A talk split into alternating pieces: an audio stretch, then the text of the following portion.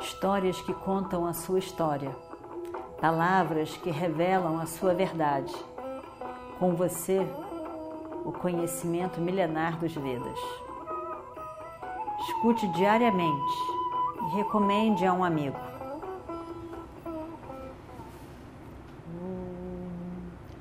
Vakratunga Mahakaya Surya Koti Samaprabha Nirvignam Kurumedeva Sarvakaryeshu Sarvada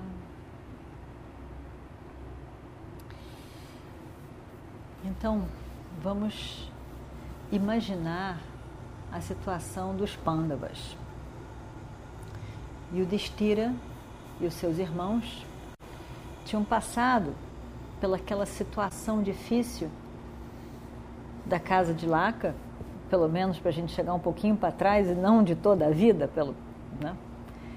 tinham ficado um ano escondidos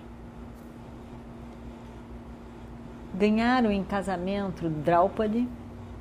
A vida começou a melhorar ali para eles. Eles ganharam um apoio do sogro, que foi um grande apoio. O tio Dhritarashtra se, veio, se viu obrigado a ter que dar uma parte do reino para eles. Eles viram que não tinha mais jeito. Deram uma parte completamente seca, um deserto mas o Yudhishthira fez aquilo florescer, fez o ritual necessário para em que foi dito a ele que o pai esperava que fosse feito, venceu em tudo aquilo, recebeu de presente de Maia, o arquiteto, esse grande sabá, esse lugar todo, esse palácio. E ele foi coroado eh, imperador, com todas as dificuldades que aconteceram também em relação àquilo tudo com Krishna, mas tudo isso passou e ele agora estava calmo no seu palácio. Achando, na verdade, que a vida agora vai acalmar. Agora nós temos o nosso reino, nós temos a nossa terra, nós temos a nossa cidade, o nosso, nossa vida e, e tudo vai se aquietar e vai começar a tomar uma nova forma agradável para todos nós.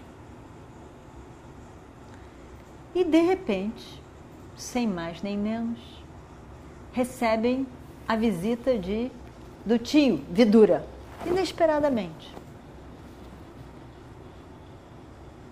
Vidura chega e o Destira olha para o tio, um tio que eles gostavam tanto. Um tio que era tão dármico quanto ele mesmo e o Destira. Um tio que deu apoio para eles quando eles foram para aquela casa de laca. Uma visita tão querida, tão feliz. Um momento que deveria, deveria trazer para eles muitas alegrias mas o tio estava cabisbaixo, silencioso, estranho, muito estranho. E por mais que o Destira e os irmãos estivessem felizes em vê-lo, depois dos primeiros abraços e, e, e olá, eles se sentam e o Destira olha de novo para o tio. Tem alguma coisa estranha nesse tio. Não é uma visita cordial, não é uma visita de saudade, não é uma visita com boas notícias. Tem alguma coisa estranha que traz o meu querido tio para o nosso reino. E o Destira diz: Tio, a sua face, a sua expressão não me transmite tranquilidade, felicidade. Ao contrário, me transmite algo de, de tristeza mesmo, de preocupação. O senhor não está bem? Alguém não está bem em Hastinapura? O meu tio Como está a saúde do meu tio? Meu tio está bem? Como, então, como estão os outros nossos parentes? Como estão? Vidura, Vidura não respondeu nada ainda. Tio, por que, que o senhor parece tão infeliz? Por favor, me diga, tio. E Vidura começa dizendo: O seu tio está em ótima saúde, assim como todos os seus filhos, os filhos do tio. Ninguém passa mal em Hastinapura. Eu vim aqui porque eu tenho uma mensagem do seu tio Dhritarashtra a lhe ser transmitida. E Vidura repete a mensagem. Aquela mensagem que diria, que, que dizia, construir um salão, um sabá, venha conhecê-lo e vamos aproveitar para um jogo de dados.